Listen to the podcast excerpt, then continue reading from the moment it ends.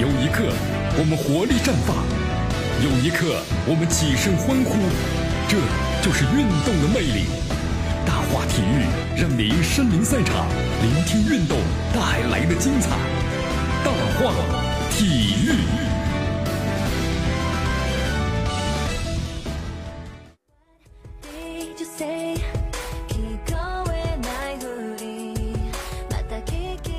好，这里是大话体育，我是江南啊，来自于锁定 FM 九十六点七绵阳广播电视台我们的新闻广播。来，中超联赛呢继续进行，要这两天呢是如火如荼啊，就跟咱们这个天气一样。呃，江南看了一下，哎呀，山东鲁能三连胜之后呢，终于迎来了一败呀。上海上港呢是四战全胜，积十二分，现在呢排在这个中超排行榜的第一位啊。那么第二位是广州恒大，是积九分，四战三胜。北京国安队呢也是四战三胜。山东鲁能排在这个第四位，也是积九分，四战三胜。呃，现在这个射手排行榜呢，很难看到这种景象啊。吴磊八个球，上海上港队是吧？排在第一位。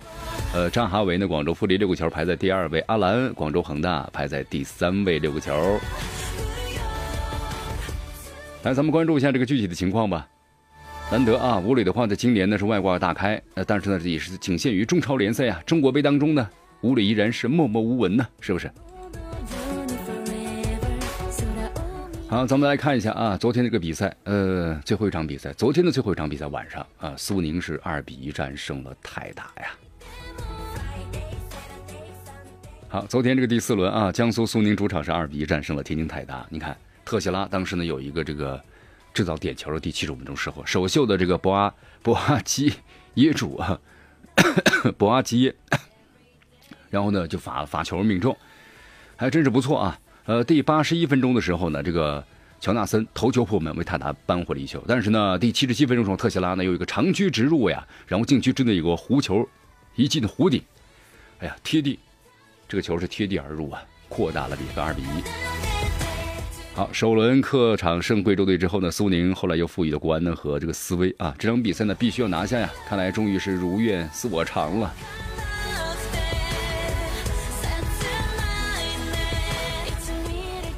哎，输了球之后呢，心情都不太好啊！天津泰达一比二呢负于江苏苏宁。赛后的话呢，这个球队的助理教练呢，啊，池荣亮出席了新闻发布会，他特别谈到了，他说，输的挺遗憾吧？啊，应该说还是尽力了啊，精神状态是挺不错的。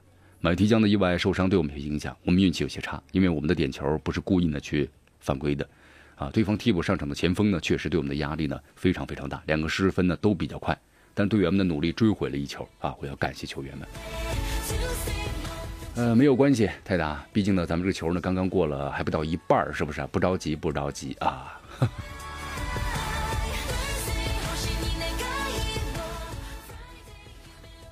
好，同时在。中超的另外一场第四轮比赛中啊，山东鲁能零比二不敌呢贵州恒丰。这贵州恒丰呢之前的状态一直不好，老败啊。但是呢，山东鲁能是携三连胜。但是没想到呢，其实江南在这个上周的话，分析时就特别看到了，这贵州恒丰的话必须要取得一场胜利了，他不可能是继续败下去了。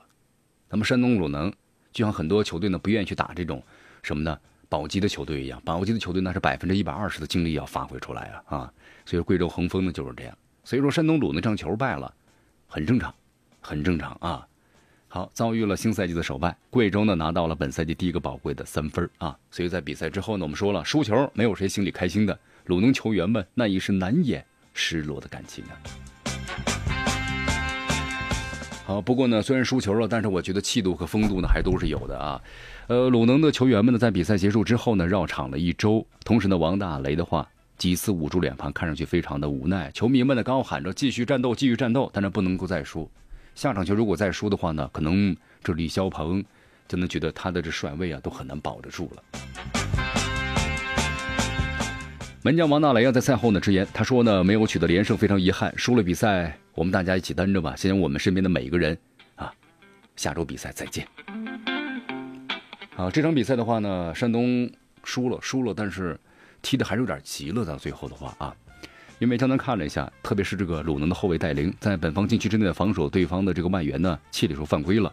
那么犯规了，主裁判呢王迪就判罚前场任意球。但是随后戴琳呢好像对这个球啊特别不满意，情绪非常非常的激动，和主裁判的王迪进行理论，嘴里还一直在不停的说呀说呀说呀。呃，随后呢，像这个蒿俊闵啊、王彤、王大雷、姚军胜，先后对其进行了劝阻，但是戴琳的情绪依然是非常非常的激动，就说肯定这个球不是我的原因嘛，你为什么判罚我呀？好，本来这个主帅呢，李霄鹏的话呢是先换上另外一名二十三岁球员刘洋啊，但见状一看，这个戴琳的状态不好，干脆就把刘刘刘刘军帅呢换下了戴琳，以确保情绪失控的戴琳不再会染黄，那你红牌就停赛了呀，是不是？所以在场上呀，球员们要好好的控制自己的情绪啊。好，零比二，零比二，输的呢确实挺干净、挺利落的啊。对于。对于鲁能来说呢，给我们了一个惊喜。但是呢，突然这个球又让鲁能呢能够静下心来，好好的反思一下，对吧？自己到底是进步了，还是真的是凭的是运气？好，我们再来看一下这个贵州啊，贵州恒丰曼萨诺又一次带队击败山东鲁能了，挺有意思，对吧？之前的话是连呃连败，没有一场胜绩，但是没想到面对这个鲁能强大的球队呢，就看似强大球队啊，突然还赢了，哈，挺真是挺有意思了。曼萨诺在中国执教多年了，不仅带领的贵州恒丰击败山东鲁能，那么在执教的北京国安还有上海申花期间都带队呢战胜过山东鲁能，啊，所以曼萨诺感觉就是山东鲁能的克星啊啊，保持不败了。同时还有个挺有意思的这么一个花絮，山东鲁能是第一家向曼萨诺发出执教邀请的中超俱乐部啊。曼萨诺曾经公开表示，其实最先邀请我来中超俱乐部就是鲁能，但是没想到呢，最后呢总是成为他的对手啊。好，这次呢又是二比零战胜了山东鲁能啊！交手呢一共才三次，三次的话是两胜一平，明显占据了优势。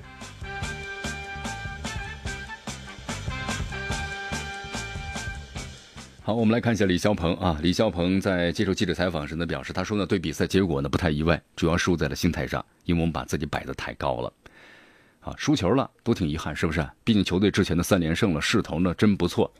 所以说，走进新闻发布会现场的时候啊，主帅的李霄鹏就表示说，比赛中队员都特别努力，呃，可我们求胜的愿望和贵州呢相比还是有差距的。那么之前的话呢，像鲁能队的，比如说王铮、这王大雷、蒿俊闵，都受国家队邀请的参加了中国杯的比赛啊。刘洋、刘李海龙参加了二十三岁国家队的这个集训，就是青年队。那么在本场比赛中，首发名单里啊，只有二十三岁年轻球员的姚军胜。主教练的李霄鹏表示啊，他说这样的调整呢是两方面的原因。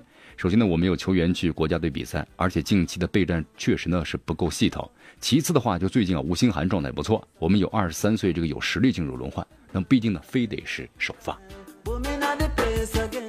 好，这恒大呢，前几场比赛我们说了啊，对手呢不算是太强了，呃，应该是努力能拿分就拿分吧。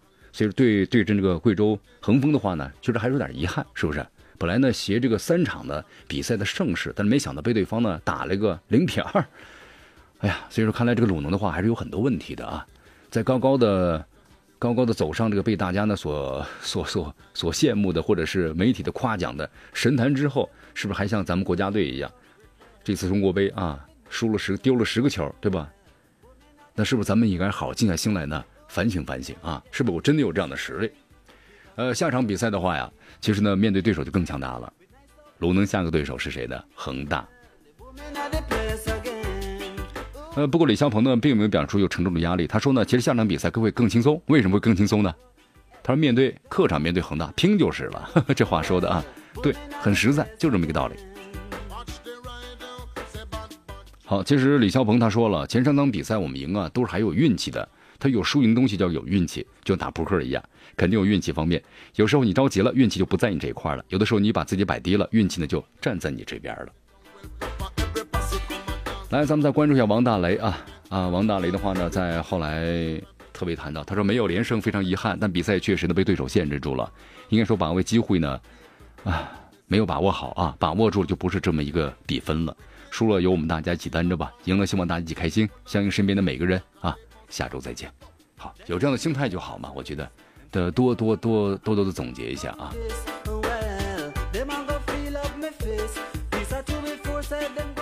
来，咱们再关注一下北京的这个德比之战啊，第四轮比赛，呃，北京中国国安主场的四比零战胜了北京人和，国安呢收获了三连胜，对吧？最近国安的状态还是不错啊，逐渐逐渐的开始呢走这个上上坡路了。半场结束之前呢，索里亚诺以精彩的任意球为北京国安队打破了僵局。下半场的于洋还有比埃拉和于大宝相继都入球了，所以说呢，四比零啊，这个比分还是不错了。呃，打起来能进四个球，是相当相当的精彩了。呃，国安队江南看了一下，应该说这个快速的传递形成了个前压，这样的打起来很积极啊。所以说北京这个人和的话呢，当时有一定的这个压力了。但是呢，他打的是防守反击，而且反击的速度还还真是挺快的，还是不错的。双方呢互有这个攻守，呃，北京人和也有机会，但是呢，只是打这个空门的时候呢，还是有时候打偏了啊。在比赛结束之后啊，国安队的主教练呢施密特在点评比赛时呢表示，他说队员们表现的还是蛮出色的啊，很艰苦，这时候表现相当棒。他说我们包括他们都在试图做好防守时寻找的进攻的机会，呃，能够赢下比赛。其实施密特谈到了一点，还是关于防守，防守呢做的非常的出色，没有给对手的任何的机会，但是呢也在耐心的寻找着对手的出错的机会。连进两个球之后啊，这个比赛呢就基本上定下来来了，对吧？我们说了。对手呢很很难以这个把球扳回来了，那么此后没有松懈，最终打成了四比零。好，那么同时呢，咱们再来关注下面的一场比赛啊。二零一八年中超联赛呢第四轮，在上海的虹口体育场开始一场较量，由上海申花主场的迎战是河北华夏幸福。好，这场比赛最终是踢成了零比零。呃，上海申花的话，我们说了，这段时间呢，从去年开始啊，您说不是这段时间吧，也不是去年了，您说这几年，申花的状态就是这样，呃，感觉是有点心有余而力不足了啊，那种霸气呢有，但是底蕴呢好像不存在了，所以这个申花呀，成绩呢一直都不是特别好，总是排在那这二二流，有时候要不小心就掉入三流的球队这种当中了，就咱们中超啊。好，这场比赛的话呢，双方又战成了这个零比零，呃，其实呢有机会，有机会。呃，但是呢，应该说运气都不是特别好吧。就像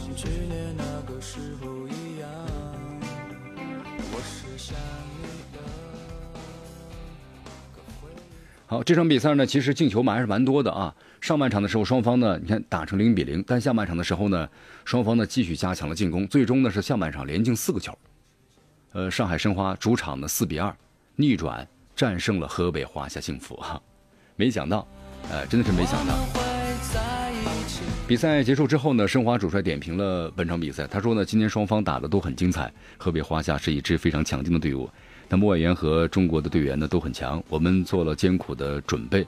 那么这两周的间歇期啊，我们也做了大量的强度运动和训练。这场比赛我们创造出了很多机会，但是没有把握住。但在落后之后呢，大家都不慌张，按照赛前部署，上海上海申花呢先落后嘛。啊，按照部署去打，结果呢反而反超了。好，接着记者特别询问了，就下半场换上毛剑卿的时候，是不是希望对于比赛的走势的改变呢？对此呢，吴金贵呢坦言，毛剑卿之前练得非常好，在队里也是一直起带头的作用。但由于二十三岁的政策呀，我们只能在关键时期用他了。这两场比赛呢，毛剑卿都发挥了很巨大的作用。那么中场的时候啊，刘若帆呢告诉我们说他大腿有点紧，但是我希望他能够进球。那么坚持一下。呃，不过看到球队落后之后呢，还是换上了毛剑卿。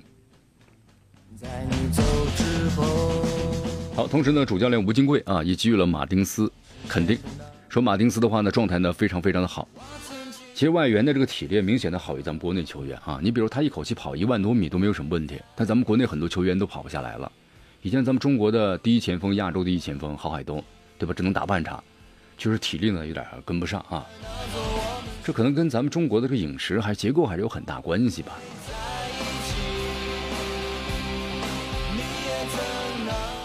好，河北华夏幸福本来是两度领先的情况之下，挺遗憾啊，被对手上演了大逆转啊，二比四负于对手。本场比赛呢，河北华夏幸福的像张成栋啊、拉维奇分别破门，两人为球队贡献了已经是三粒入球了。特别队长张成栋，今年的位置改变之后呢，攻击力明显的加强了，只是非常遗憾，这次进球啊没有帮助球队呢取得胜利。